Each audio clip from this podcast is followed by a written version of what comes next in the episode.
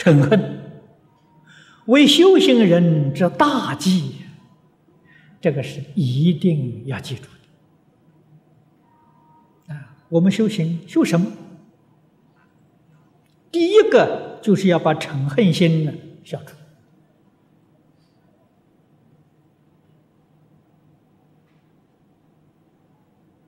啊！嗔恨不要学的，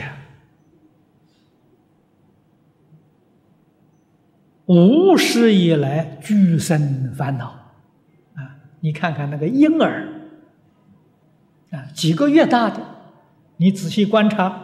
他都有嗔恨心啊！两个小孩抢糖果的时候，他他都在争呢，那嗔恨心就显就显露出来的。谁教他的？没人教啊！那不要教的呀！这俱生烦恼啊！因为有了这个东西，我们过去生中生生世世都没成就。没有成就，被什么障碍了？被嗔恨心障碍了。啊，当然，障碍的原因非常非常多，但是嗔恨心的力量最大。啊，他总是带头的一个啊。因此，我们想治病的对治，先对付他。啊，用什么方法对付他呢？修慈悲心，修忍辱，修忍辱，修慈悲，慈悲忍辱要能够真正得力，那就一定要有智慧。啊，没有智慧的慈悲，没有智慧的忍辱，对付不了嗔恚。啊，那个是勉强在那里忍，啊，那个人就是世间人常讲的了。忍耐是有限度的呀，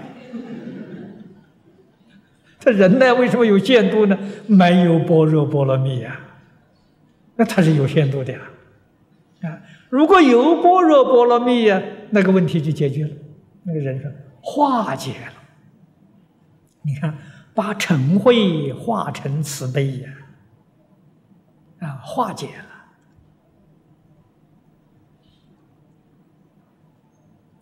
所以我们晓得，这个是我们生生世世修行呢不能成功的最大障碍啊！我们要对他在他下手。